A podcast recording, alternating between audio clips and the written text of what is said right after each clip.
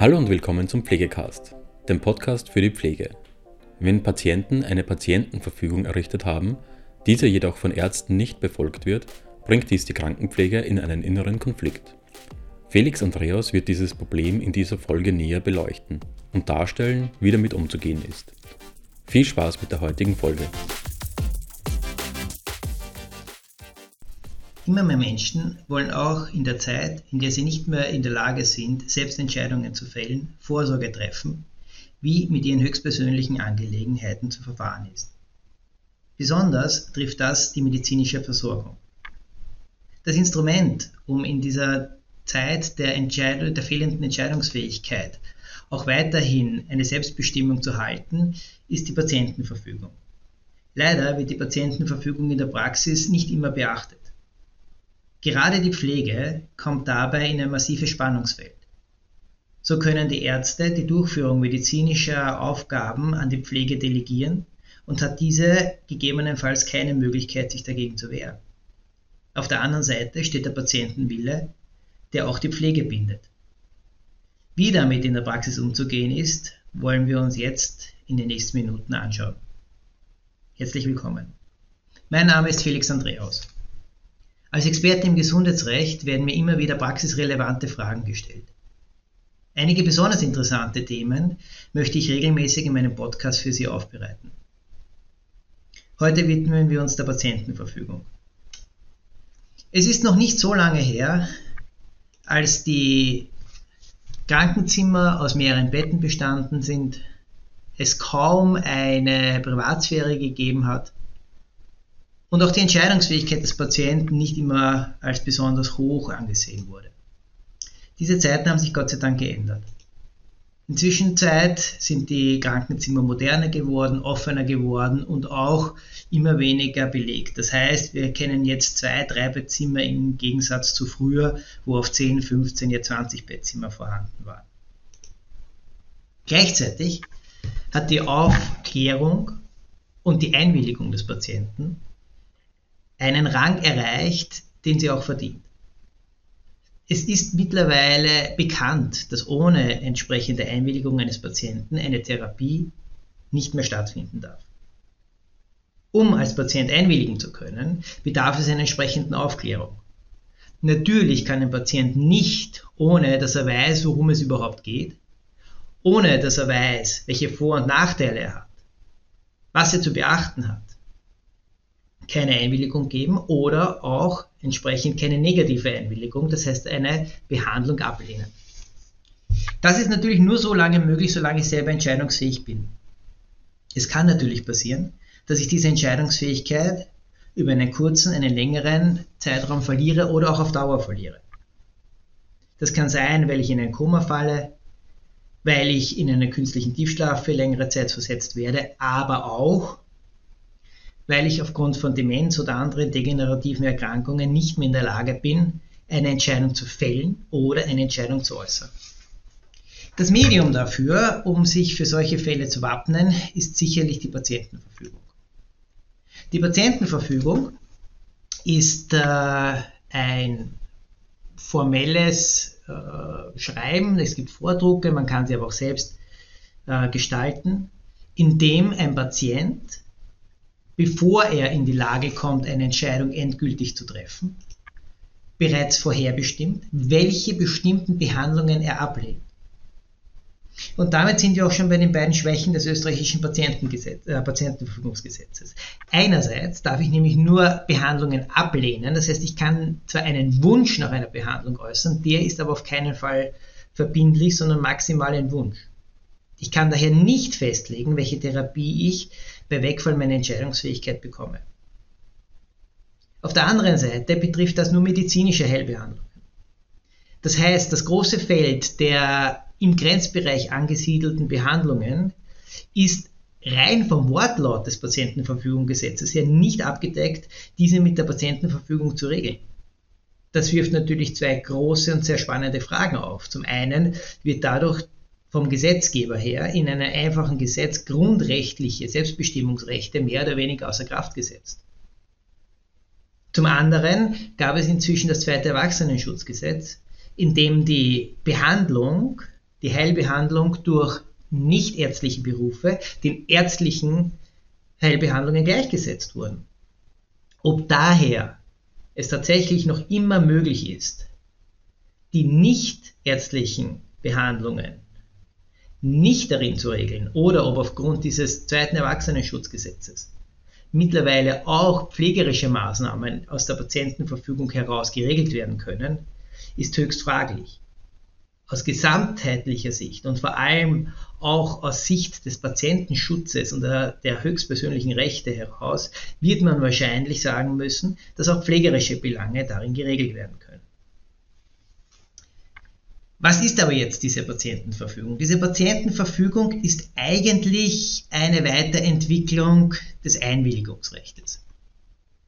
Entscheidungsfähige Personen können nur selbst in eine medizinische Heilbehandlung einwilligen und können nur selbst jemanden erlauben, einen körperlichen Eingriff in die körperliche Integrität von äh, jemandem, einen anderen eingreifen zu lassen. Ich habe schon erwähnt, es bedarf immer einer ausgiebigen Aufklärung, weil ich natürlich nur eine Erlaubnis geben kann, wenn ich weiß, welche Erlaubnis ich gebe. Und dann eben das Setzen dieser Einwilligung. Ist die Einwilligung vorhanden, dann besteht ein großer Vorteil, weil im Rahmen dieser Einwilligung weiß der betroffene Gesundheitsberuf, was er darf und was er nicht darf. Und damit sind wir schon auf der einen Grenze, die extrem wichtig ist. Viele halten eine Patientenverfügung bereits dann für gültig, wenn ein Patient nicht mehr in der Lage ist, sich kurzfristig zu äußern. Jetzt besteht bei vielen, vielen Behandlungen eine Aufklärung auch für den Fall von äh, eingetretenen Wahrscheinlichkeiten, die jetzt nicht so hoch sind. Die können eine Zeit betreffen, in der ich tatsächlich nicht entscheidungsfähig bin.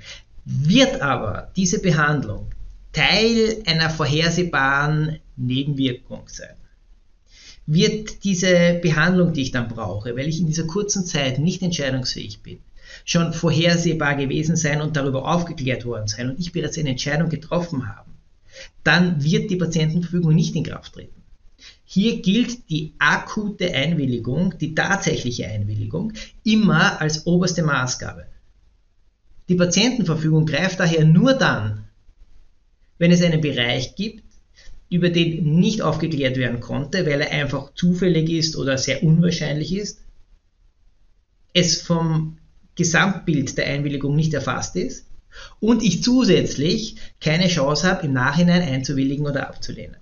Das heißt, immer dann, wenn eine Behandlung und auch dann, wenn sie sich in einzelnen Bereichen von der ursprünglichen Behandlung äh, abweicht und äh, adaptiert werden muss.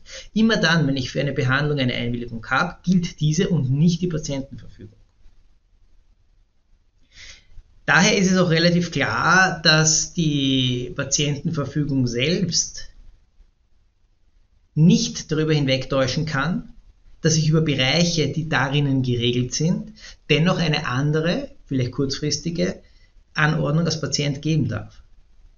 Ich selbst als Patient darf mich immer umentscheiden. Ich selbst als Patient darf meine eigene Patientenverfügung auch aus der Kraft setzen. Und wenn ich für diese Behandlung eine abweichende Entscheidung getroffen habe, aufgrund von weiteren Vorkommnissen vielleicht dann tatsächlich die Patientenverfügung in Kraft tritt, heißt das nicht, dass ich aufgrund einer anderen Entscheidung die Patientenverfügung außer Kraft gesetzt habe. Es heißt nur, dass ich für eine Therapie eine bestimmte Therapiewahl getroffen habe. Therapiehoheit liegt immer bei mir. Und dass für Fälle der unerwarteten, nämlich gänzlich unerwarteten Ereignisse dann eine Patientenverfügung im Hintergrund noch besteht. Bei der Einwilligung des Patienten dürfen wir auch eines nicht vergessen. Die Einwilligung des Patienten ist umfassend. Die Einwilligung des Patienten hat sogar den Vorteil, dass im Rahmen dieser Einwilligung ich mir natürlich die Therapie aussuchen kann, was ich bei der Patientenverfügung nicht kann.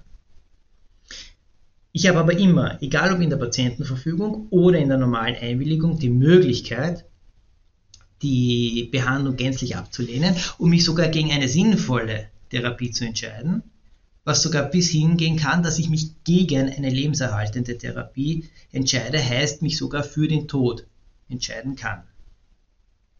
Es gibt eine einzige Ausnahme, die ist für den Notfall. Dieser Notfall ist aber eine sehr, sehr kurze Zeitspanne.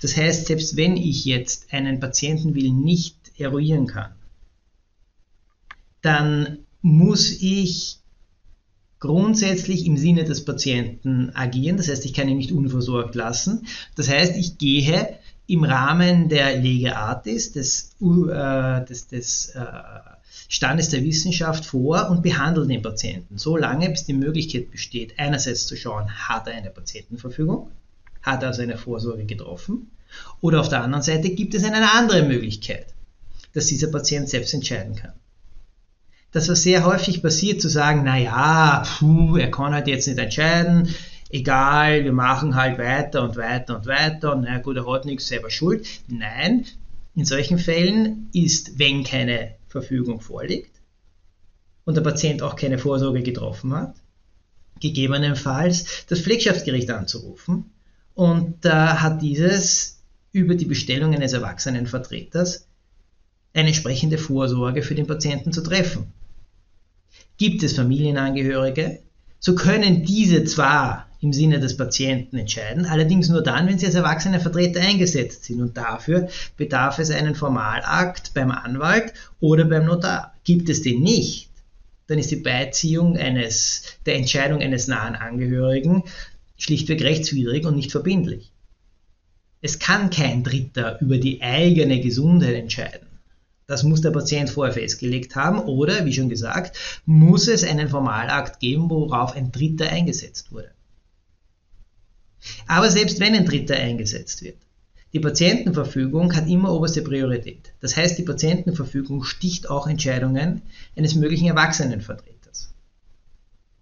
Damit kommen wir auch schon zu einer zweiten Geschichte. Patientenverfügungen sind grundsätzlich einmal verbindlich.